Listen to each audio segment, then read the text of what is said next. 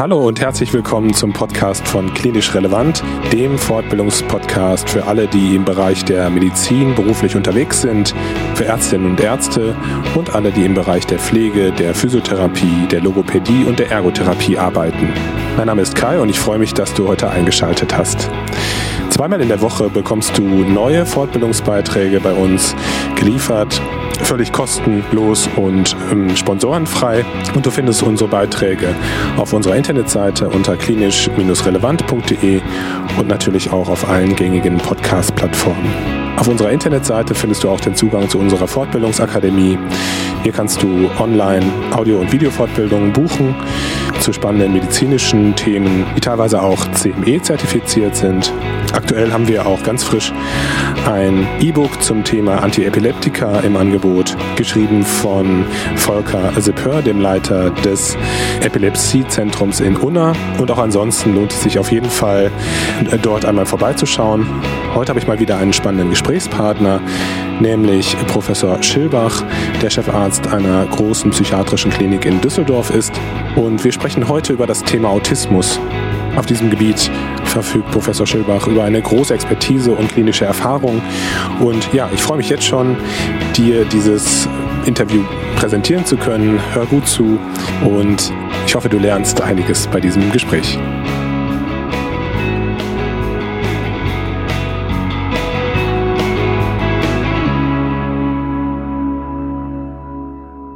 Dann ähm, begrüße ich Sie ganz herzlich in, in, unserem Podcast und freue mich, dass Sie sich heute Zeit genommen haben, Professor Schilbach. Und ähm, Sie sind Chefarzt in Düsseldorf äh, in einer großen Klinik. Mm, und ich wollte Sie als erstes vielleicht doch auch mal fragen, ob Sie sich kurz vorstellen möchten, denn Sie können es wahrscheinlich am besten.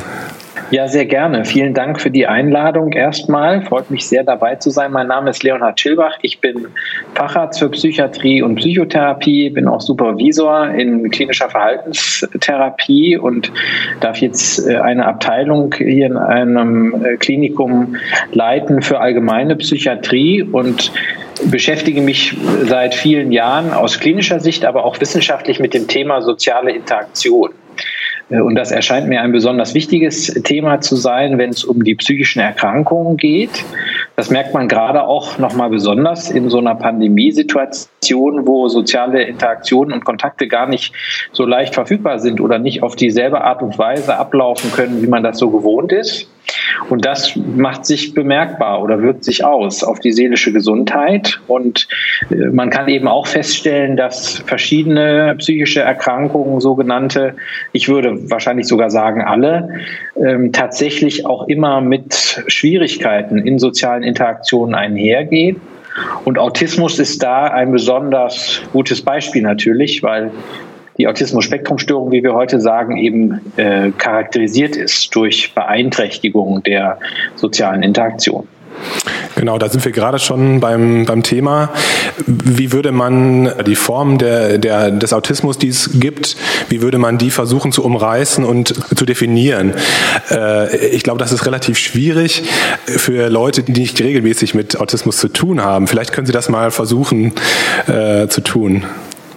Ja, sehr gerne. Also einmal ist wichtig zu sagen, dass wir es bei Autismus mit einer sogenannten Entwicklungsstörung zu tun haben. Das heißt, Autismus ist etwas, was immer schon regelhaft äh, seit der Kindheit vorhanden ist und nicht etwa erst in der Jugend oder im Erwachsenenalter auftritt. Und dann ist Autismus so definiert, jetzt im Sinne der klinischen Symptomatik, als äh, sogenannte qualitative Beeinträchtigung der sozialen Interaktion und der Kommunikation sowie stereotype, repetitive Verhaltensweisen. Was ist damit jetzt gemeint? Also soziale Interaktions- und Kommunikationsschwierigkeiten, das meint, dass Personen mit Autismus Schwierigkeiten haben, sich intuitiv, ohne darüber nachdenken zu müssen, in andere Personen reinzuversetzen. Also das, was wir eigentlich äh, sozusagen als Nicht-Autisten den ganzen Tag immer schon machen, wenn wir eine andere Person sehen. Ja, wir schneiden sofort mit, wir lesen die Gesichtsausdrücke, unser sogenanntes soziales Gehirn Gehirn versucht sich sofort einen Eindruck zu verschaffen, wie geht es dieser anderen Person, weil das natürlich hochrelevant ist. Ja, also wenn, wenn ich nicht mitbekomme, äh, dass sie tief traurig wirken und ich sie jetzt sozusagen weiterhin mit irgendwelchen Fachzusammenhängen äh, belaste und nicht nicht darauf eingehe, dass sie möglicherweise über was ganz anderes reden wollen, dann wird vermutlich die Kommunikation nicht gut gelingen. Und wenn ich aber feststelle, ach ja, ähm, sieht ganz gut aus, lächelt freundlich und so weiter, dann kann ich sozusagen vielleicht auch weiter inhaltliche Themen anbringen. Ähm, also äh, das heißt, es ist sehr wichtig, äh, sozusagen äh, sich auf andere Personen einzustellen, mitzubekommen, was in denen möglicherweise vorgeht. Das ist natürlich kein gesichertes Wissen, aber sind so Anhaltspunkte, die man eben äh, sammeln kann. Und das gelingt Menschen mit Autismus äh, in der Regel eben nicht so gut. Ein anderer Punkt sind auch sprachlich oder nicht sprachlich vermittelte soziale Signale, also auch zu, zwischen den Zeilen lesen zu können, mitzubekommen, wenn jemand ungeduldig hin und her wippelt und eigentlich schon längst den Raum verlassen möchte. Äh, das ist, kann genauso äh, hilfreich sein, um in der Kommunikation erfolgreich zu sein. Und auch das sind Bereiche, die fallen Menschen mit Autismusdiagnose oder Autistinnen äh, eben schwer. Und die sogenannten Stereotypien, damit äh, ist einmal gemeint, dass es für Menschen mit Autismus sehr wichtig sein kann, ähm, dass die Welt vorhersagbar ist, also dass Abläufe auf eine immer ähnliche Art und Weise erfolgen. Das scheint für Personen mit Autismus sehr äh, wichtig zu sein. Und zum anderen beinhaltet das häufig auch die sehr ausdauernde Beschäftigung mit bestimmten Themen. Ähm, also immer wieder sich bestimmte Dinge anzuschauen, durchzulesen, sich damit zu beschäftigen. Ähm, das hat für Menschen mit Autismus einen großen Wert, auch eine große beruhigende Wirkung. Ähm, und dadurch kommt es, dass äh, Personen mit Autismus, Autistinnen äh, häufig auch sich in bestimmten Bereichen sehr gut auskennen, ja, weil diese ausdauernde Beschäftigung eben auch dann dazu führt, dass ähm, ein großes Wissen angehäuft wird zu einem bestimmten Thema. Als Neurologe würde ich jetzt als nächstes super gerne fragen, Sie haben ja gesagt, das ist eine Entwicklungsstörung im Endeffekt. Ähm, mhm. Gibt es Korrelate, sage ich mal, wenn man sich jetzt Bildgebungen oder vielleicht auch sogar ähm, histopathologische Untersuchungen dazu anschaut?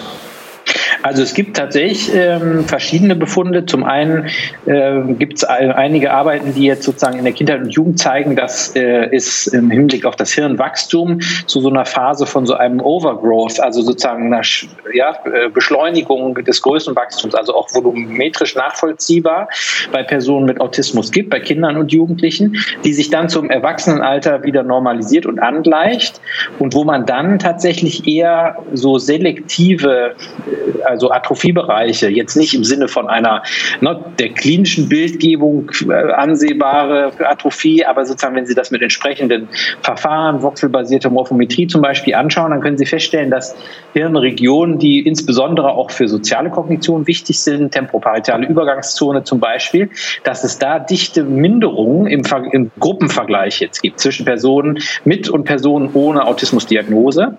Und wir sehen auch, dass sozusagen auf funktioneller ähm, Ebene, also funktionelle Konnektivität oder auch Hirnaktiv Hirnaktivierung, so wie wir sie in so aufgabenbasierter funktioneller Magnetresonanztomographie abbilden können, dass wir da zum Teil Minderaktivierungen sehen bei Personen mit Autismus, wenn es zum Beispiel darum geht, ähm, subtile nonverbale Signale zu verarbeiten. Also Herr Professor Vogler in Köln hat mal eine Arbeit durchgeführt, die ich da sehr schön finde, ähm, wo es darum geht, die Blickdauer äh, einer anderen Person, also wie lange werde ich angeschaut, durch eine andere Person zu verarbeiten.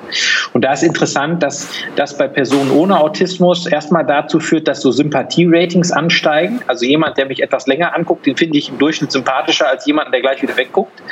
Mhm. das findet man bei Personen mit Autismus nicht, diese Unterschiede in den Sympathie-Ratings. Und man sieht eben auch, dass ähm, ventral-medial präfrontaler Kortex der typischerweise, dessen Aktivitätsniveau typischerweise im Zusammenhang steht mit sozusagen diesen andauernden Blick, äh, mit diesem ansteigenden Blickdauern, dass diese Effekte sich bei Personen mit Autismus zum Beispiel nicht finden lassen, was auch erklärt, warum Personen mit Autismus Schwierigkeiten haben zu wissen, wann ähm, sie möglicherweise eine Person auch zu lang anschauen. Also das ist auch sozusagen so ein typisches Thema. Blickkontakt finden viele Menschen mit Autismus kompliziert. Sagen auch zum Beispiel dann so Sachen wie, ich weiß gar nicht, warum ich den anderen anschauen kann, soll. Ich höre doch, was der sagt. Also die akustische Information kommt ja an. Äh, das heißt sozusagen, dieses psychologische Moment ist da eben nicht so klar. Und, ähm, und wenn dann aber Menschen mit Autismus immer wieder in der Kindheit und Jugend schon gesagt bekommen, du musst das machen, andere wollen das so, das sozial erwünscht, dann machen die das auch, bekommen dann aber zum Teil eben die Rückmeldung, warum starrst du mich jetzt so an? Warum guckst du so lange? Und das finden dann äh, Autistinnen auch wieder verwirrend, weil sie sagen, auf der einen Seite wird das nachgefragt, es wird gewünscht, ich soll gucken. Und wenn ich dann gucke, dann heißt es, du guckst zu lang. Also das ist auch irgendwie unlogisch. Und äh, das lässt sich eben erklären, wenn man ins Hirn schaut und eben sieht, ah ja, also sozusagen diese automatische Verarbeitung der Blickdauer, die auch hilfreich ist, den Blick dann wieder abzuwenden, äh, die funktioniert nicht auf die gleiche Art und Weise bei Personen mit Autismusdiagnose. Sie haben gerade gesagt, dass man heutzutage von Autismus-Spektrum-Erkrankungen spricht. Gibt es ähm, Unterklassifikationen, die man sozusagen dann noch ähm, beschreiben kann? Ja, früher hat man sozusagen so zwei große Gruppen von Autismus unterschieden. Das ist einmal der frühkindliche Autismus oder Kammerautismus und dann äh, das Asperger-Syndrom äh, oder auch der hochfunktionale Autismus. Und das ist sozusagen eine, ähm, das ist eine Unterscheidung, die man jetzt eben verlässt zugunsten des Begriffes Autismus-Spektrum-Störung.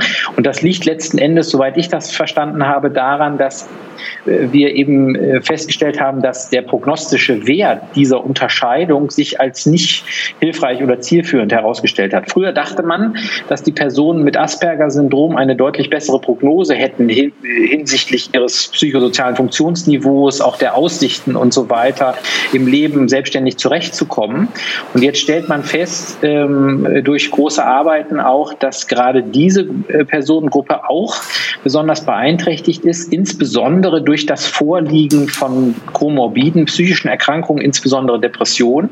Und dass das Ganze mit einem besonders ausgeprägten Suizidrisiko und auch erfolgreichen Suiziden einhergeht. Das heißt, es gibt eine Studie von vor vier oder fünf Jahren äh, aus Skandinavien, die gezeigt hat, dass die Lebenserwartung bei Personen mit dem Asperger-Syndrom im Durchschnitt 15 Jahre reduziert ist, was insbesondere daran liegt, dass sich diese Menschen besonders häufig umbringen. Und insofern ist es natürlich nicht mehr haltbar, sozusagen davon zu sprechen, dass die jetzt eine besonders gute Prognose hätten. Ähm, was natürlich auch daran liegt, dass Personen mit einem Asperger-Syndrom äh, häufig ein äh, klares Bewusstsein dafür entwickeln, dass sie Nachteile haben, ähm, dass sie beeinträchtigt sind und dass ihre Teilhabe, äh, ihre soziale eben stark eingeschränkt ist. Äh, und das zum Beispiel trotz ähm, vorhandener beruflicher Qualifikation. Ähm, und dass einen das bedrückt und äh, auch depressiv macht, äh, finde ich ganz nachvollziehbar. Jetzt haben Sie es gerade schon gesagt oder vorhin schon angedeutet, dass es sehr schwer ist für Menschen mit Autismus, sich sozusagen in unsere Welt, wenn ich das jetzt mal so sagen darf, reinzudenken in bestimmten Situationen. Ähm, warum stellen sich Menschen mit Autismus bei Ihnen vor? Also äh, ist es eher so, dass die Menschen zu Ihnen kommen, die, die betroffenen Menschen selber zu Ihnen kommen oder kommen die, weil die Eltern ähm, Veränderungen festgestellt haben? Und was, was sind so die Beschwerden, in Anführungszeichen, die die äh, ähm, die die Patienten selber Ihnen schildern? Also mit welchen ähm, Herausforderungen kommen die zu Ihnen? Also viele, viele stellen sich eigeninitiativ vor, ähm, manch einer auch auf Initiative von anderen Personen, die das festgestellt haben oder die die Frage aufgeworfen haben, ob bestimmte sozial, eine bestimmte soziale Unbeholfenheit oder Schwierigkeiten in den sozialen Kontakten nicht auch autismusbedingt sein äh, könnten. Und eigentlich die wichtigsten Themen, die immer wieder angesprochen werden, ist zum einen Schwierigkeiten bei der Gestaltung von Partnerschaften oder Freundschaften, also durchaus soziale Beziehungen. Also auch dem Stereotyp widersprechend, dass Menschen mit Autismus äh, sozusagen gar keine sozialen Kontakte haben wollten. Und das andere sind tatsächlich berufliche Schwierigkeiten. Also Personen, die immer wieder die Arbeit verlieren, immer wieder entlassen werden mit dem Hinweis, sie seien nicht teamfähig, sie seien zu direkt, sie seien arrogant, sie seien ähm, sozusagen sozial unangepasst, ähm, sie würden andere Menschen kränken, vor den Kopf stoßen und so weiter, was sich dann trotz inhaltlicher Qualifikation und, Befähigung dann äh, häufig so negativ auswirkt, dass die Arbeitsverhältnisse äh, beendet werden oder aber Personen sozusagen sogar dauerhaft ähm, nicht mehr am Erwerbsleben teilnehmen. Ähm, andere, äh, andere Gruppe von Personen hat so eine Patientenkarriere, wenn man das so sagen will, hinter sich, äh, wird sozusagen seit Jahren aufgrund von Depressionen behandelt, die immer wiederkehren, ohne dass klar ist, warum und wo sozusagen es immer wieder zum Rezidiv kommt und wo dann auch äh, zu einem bestimmten Zeitpunkt mal nachgefragt wird, ob das eventuell auch durch die sozial-interaktionellen Probleme, die die Person hat, bedingt sein könnte. Darf ich noch mal ganz kurz einen kleinen Schritt zurück machen? Wie, wie, ist das eigentlich, wenn man davon ausgeht, dass es eine Hirnentwicklungsstörung ist? Gibt es Risikofaktoren oder weiß man von Ursachen, die dazu führen, dass es zu dieser Entwicklungsstörung kommt? Also es gibt, äh, es gibt sozusagen äh, verschiedene Faktoren, von denen man das weiß. Also es gibt in einem kleinen Prozentbereich auch genetische äh, Syndrome, die Autismus bedingen können. Das ist aber sozusagen ein sehr kleiner Prozentsatz. Und dann gibt es auch andere äh, Faktoren, äh, die da angeschuldigt werden. Also bestimmte Medikamente, auch für den Neurologen natürlich wichtig. Valproat in der Schwangerschaft sozusagen erhöht das Risiko, ein Kind mit Autismus zu bekommen, enorm. Ja, ähm, also das heißt, ähm, es sind sozusagen verschiedene Faktoren äh, bekannt. Ähm, aber bei den meisten Personen ist das jetzt diagnostisch meistens nicht besonders wegweisend. Es gibt natürlich auch viele Studien auch zur Genetik von Autismus, äh, aus denen wir wissen, dass Autismus auch eine hohe Erblichkeit hat innerhalb der Familien. Also die Lebenszeitprävalenz von Autismus, die liegt ja bei ungefähr einem Prozent. Die Hälfte davon auch Personen mit einer normalen oder überdurchschnittlichen Intelligenz, was etwas ist, was sich erst in den letzten Jahren so klar herausgestellt hat. Früher ging man davon aus, dass die Mehrzahl der Personen mit Autismus auch eine Intelligenzminderung äh, aufweisen. Und ähm, in einer Familie, wo ein Kind mit Autismus diagnostiziert wurde, ist die Wahrscheinlichkeit, dass das nächste Kind auch äh, Autismus haben wird, 20 Prozent. Mhm. Also das heißt, das entspricht ja einem 20-fachen, einer 20-fachen Erhöhung des Risikos, des Wiederholungsrisikos, äh, wie man so sagt, ähm, was schon ja also sehr sehr stark ist. Ne? Also mir ist eigentlich keine andere neuropsychiatrische Erkrankung bekannt jetzt äh, mit so einem komplexen Phänotyp, der so stark ähm, auch genetisch mitbedingt ist. Aber wenn Sie sagen, dass die meisten Patienten aus eigenem Antrieb zu Ihnen kommen und ja auch anscheinend ganz viele Probleme haben in ihrem Leben, dann würde man schon davon sprechen, dass es sich um eine Krankheit handelt. Was ist Ihre Meinung ja, dazu? Ja.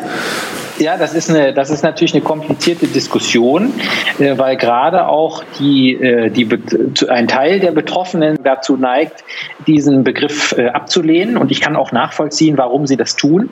Auf der anderen Seite kann man natürlich sagen, als Psychiater macht man sich macht man sich jetzt in der Hinsicht im ersten Moment etwas leicht. Ne? Also Autismus gehört zu den sogenannten psychischen Erkrankungen, einfach weil es in dem Kapitel der ICD-10 drin steht, in dem die psychischen Erkrankungen aufgeführt sind. Und wenn man da nachliest, da steht Autismus drin. Also in dem Sinne ist es eine psychische Erkrankung. Wenn man jetzt sozusagen darüber sprechen möchte, was überhaupt eine Erkrankung ist oder auch eine psychische, dann kann, muss man das sicherlich differenzierter betrachten. Und natürlich ist es so, dass es sich bei Autismus jetzt nicht um eine rezidivierende Depression handelt, die episodisch verläuft und wo ich nach der Erkrankungsphase dann wieder mein Normalniveau, was auch immer das heißt, erreiche und keine Krankheitssymptome mehr da sind, ja, keine Beschwerden mehr da sind. Mhm. Weil natürlich Autismus eher auch mit der, wenn man so will, der Persönlichkeit der Person zu tun hat. Also Persönlichkeit jetzt gemeint als zeitlich überdauernde Eigenschaften, Stärken und Schwächen einer Person. Ja, also das heißt, wir wissen natürlich auch, dass äh, Autismus auch nur in einem bedingten Umfang äh, therapeutisch behandelbar ist. Also man äh, darf sich nicht der Illusion äh, ja, äh, anheimstellen, dass man jetzt Autismus einfach mal behandelt, so wie wenn man eine Depression behandelt und dann äh, sozusagen ist das nicht mehr so, sondern wir gehen davon aus, dass es sich dabei um lebenslang bestehende Besonderheiten einer Person auch handelt. Und ähm, ja, und man muss sich, glaube ich, differenziert da unterhalten, ähm, wenn es um diese Begriffe geht und wenn man erklären möchte, was damit gemeint ist. Interessant ist aus meiner Sicht, dass immerhin 75 Prozent der Personen, die so eine Autismusdiagnose im Erwachsenenalter bekommen, was ja gar nicht der Standard ist, weil Autismus in der Regel ja im Kindesalter schon diagnostiziert wird. Aber es gibt eben auch Fälle, wo das erst im Erwachsenenalter äh, klar wird, dass das auch immer schon da war. 75 Prozent der spätdiagnostizierten Autistinnen bejahen für sich selbst einen Therapiebedarf. Das ist auch in Studien sozusagen überprüft worden. Ähm, und die sagen eben, ich habe bestimmte Schwierigkeiten und Einschränkungen. Äh, und ich würde mir da Unterstützung äh, wünschen, zum Beispiel insbesondere im Sinne von Psychotherapie. Mhm. Und das ist auch etwas, was sich in den letzten, was in den letzten Jahren immer mehr beforscht wird. Also wie kann man auch Erwachsene mit Autismus unterstützen, psychotherapeutisch. Und da hat sich insbesondere die Verhaltenstherapie als hilfreich herausgestellt. Und es gibt verschiedene Manuale für Gruppentherapien, inzwischen auch Einzelpsychotherapie, äh, die darauf abzielen zu überlegen, wie kann man Personen mit Autismusdiagnose, Autistinnen unterstützen, um sich besser auf soziale Situationen äh, einzustellen, die besser bewältigen zu können. Und äh, das wird auch von den äh, Betroffenen, so wie das in den Studien untersucht wird, angenommen und auch als positiv beschrieben. Gleichwohl muss man auch wieder aus psychotherapeutischer Sicht sagen, ähm, auch die Anpassungsleistung, die man nachlernen kann, hat ihre Grenzen und auch die soziale Anpassung, wenn Personen mit Autismus das dann machen, das hat Kosten. Also ich habe natürlich einen Vorteil, wenn ich mich als Person mit Autismus daran erinnere, dass ich anderen Personen in die Augen schauen soll, auch wenn das für mich selber eigentlich gar nicht so interessant ist. Aber es ist natürlich auch eine Anstrengung, die ich vollziehe. Und äh, wie immer im Leben muss man natürlich sozusagen Kosten und Nutzen gegeneinander abwägen und überlegen, was kann ich in welchem Umfang, in welchen Situationen schaffen und was eben auch nicht. Wenn Menschen zu Ihnen kommen, in die Ambulanz zum Beispiel, welche Diagnostik wird da durchgeführt? Äh, inwiefern kann man die Diagnose festklopfen? Die Diagnostik ähm, ist äh, am Ende des Tages auch eine klinische Diagnostik. Also es gibt ähm, etablierte sogenannte Goldstandards in der Autismusdiagnostik. Da gibt es entsprechende Interviews, gerade für die Fremdanamnese, ein ADI-Interview und dann gibt es ADOS. Das ist so ein semi-strukturiertes äh, Interviewverfahren, wo es auch um die Beobachtung von autistischen Verhaltensweisen geht. Äh, der ADOS zum Beispiel wird aber in der Erwachsenendiagnostik nicht zwingend gefordert in den sogenannten S3-Leitungen. Leitlinien zur Diagnostik. Äh, das heißt, ähm, da sozusagen kann man nachlesen, dass eben Autismusdiagnostik durchgeführt werden soll von Fachärztinnen und Fachärzten, die Erfahrung haben in diesem Bereich äh, und eben wissen, wie äh, sozusagen diese autistischen Verhaltensweisen sich auch besonders zeigen und wie man gezielt auch nachfragen kann und muss, um herauszufinden, ob es sich tatsächlich um Autismus handelt. Gibt es noch irgendwelche anderen Untersuchungen, zum Beispiel Laboruntersuchungen oder so, die notwendig sind oder die standardmäßig durchgeführt werden? Nein. Nein, also sozusagen zumindest nicht abweichen von dem, was wir sonst in der Psychiatrie natürlich immer machen. Also die organische Ausschlussdiagnostik als Teil der Differentialdiagnostik ähm, würde man natürlich auch fordern äh, bei, bei Personen mit Autismus, aber ansonsten wäre da jetzt nichts Spezielles, abseits von eben ja, bestimmten genetischen Syndromen, wo, wo man dann sozusagen natürlich nochmal nachschauen äh, könnte. Aber das äh, hätte ja auch sozusagen äh, zunächst, da wäre zunächst auch mal der klinische Eindruck, ne, das, das Wegweisende. Mhm. Was es gibt, ist so ein sogenannter Screening-Verfahren. Es gibt den sogenannten Autismus-Quotienten.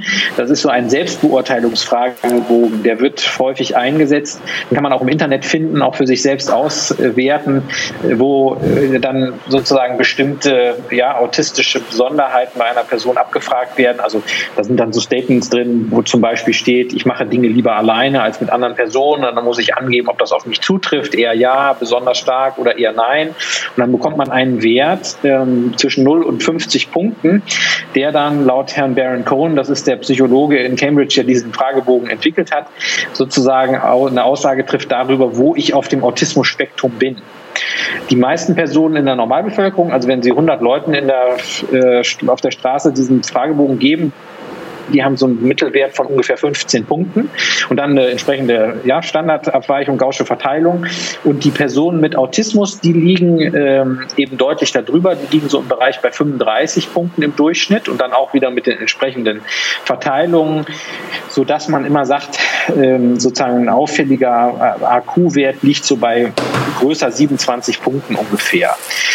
Wichtig ist aber da natürlich wieder zu sagen, dass das nicht beweisend ist für die Diagnose weil, wie schon eingangs erwähnt, auch viele andere Menschen mit psychischen Erkrankungen, insbesondere Depressionen, Angststörungen, Persönlichkeitsstörungen, können durchaus hohe AQ-Werte haben, weil diese AQ-Werte auch die Einschränkungen sozusagen im sozial-interaktionellen Bereich abbilden, die bei anderen psychischen Erkrankungen beobachtet werden können. Insofern ist dieser Test zwar, hat eine gewisse Sensitivität, ist aber nicht spezifisch und deswegen ist da dann eben die fachärztliche Untersuchung wichtig und äh, das ist auch der Grund, warum wir unsere Ambulanz Ambulanz für Störungen der sozialen Interaktion nennen, weil hier eben nicht nur Personen mit Autismus, äh, Autistinnen äh, untersucht und unterstützt werden, sondern auch alle anderen Personen, die bei sich selber feststellen oder wo andere darauf hinweisen, dass die sozialen Kontakte nicht gelingen und es dort zu Schwierigkeiten kommt.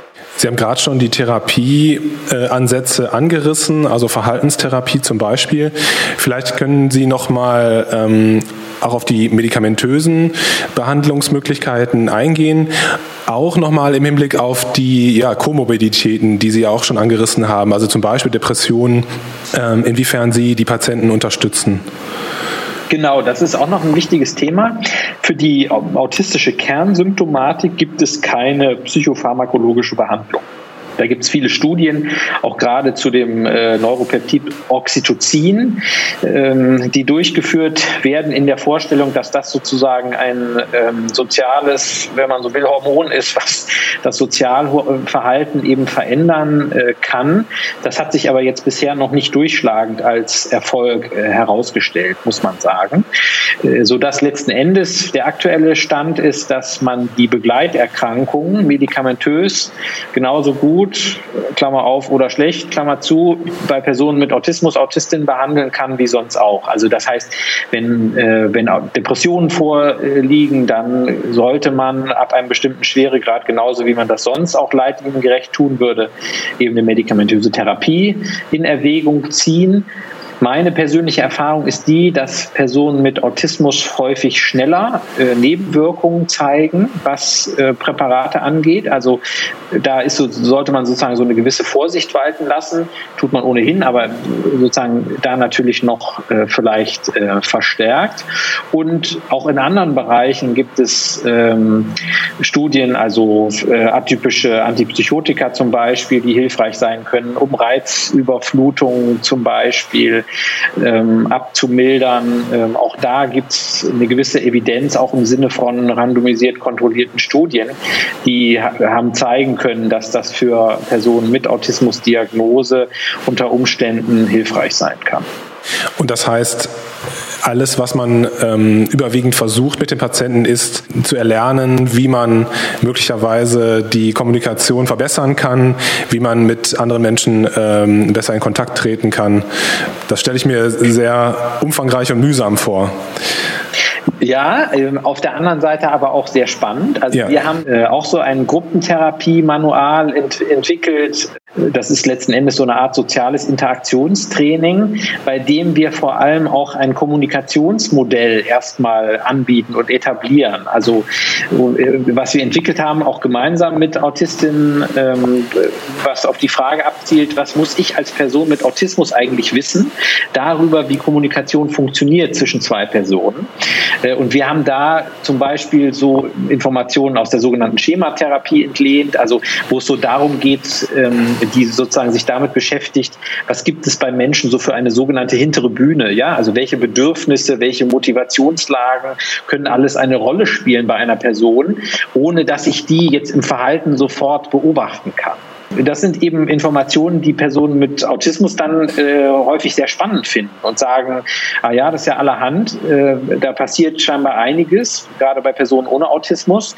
Ähm, und dann ist eben die Frage, wie kann ich damit zurechtkommen? Also wir versuchen sozusagen so eine Art Komplexitätsreduktion ja, äh, vorzunehmen in, dieser, in, dieser, in diesem Psychotherapieansatz, die für Personen mit Autismus geeignet ist, um dann bestimmte Indikatoren ja, in der realen Interaktion festzustellen, an denen sie sich orientieren können, um auch bestimmte Interaktionsprobleme zu identifizieren und dann Strategien zu entwickeln, wie sie darauf reagieren können. Und das hat sich in vorläufigen Studien, die wir dazu durchgeführt haben, auch als hilfreich äh, herausgestellt. Und Personen mit Autismusdiagnose, die diese Gruppentherapie zum Beispiel durchlaufen, die geben nachher signifikant höhere Motivationslagen an, was ähm, äh, soziale Kontakte angeht. Also die fühlen sich offensichtlich gestärkt durch diese Therapie, durch ihr Verständnis von so sozialer Interaktion und trauen sich dann nachher wieder vermehrt zu und sind motiviert, sich auch auf soziale Interaktionen einzulassen. Aus Ihrer Expertensicht, was würden Sie sagen, gibt es noch andere ähm, Therapieverfahren, die hilfreich sein können? Damit meine ich zum Beispiel Ergotherapie, ähm, ja, oder alles, was sozusagen außerhalb der Psychotherapie liegt. Ähm, wie, ist, wie ist Ihre Erfahrung und Ihre Meinung dazu? Äh, gibt es, denke ich, sicher und ähm, muss man aber natürlich auch immer individuell schauen. Also ähm, ein Bereich, mit dem ich auch habe Erfahrung sammeln können in den letzten äh, Jahren, ist so der Bereich Achtsamkeit. Mhm. Äh, und da gibt es tatsächlich auch Personen mit Autismus, die das als hilfreich erleben, andere wiederum aber gar nicht, was möglicherweise daran liegt, dass die Wahrnehmung von Personen mit Autismus ohnehin schon sehr sozusagen nach außen gerichtet ist, sehr detailorientiert ist.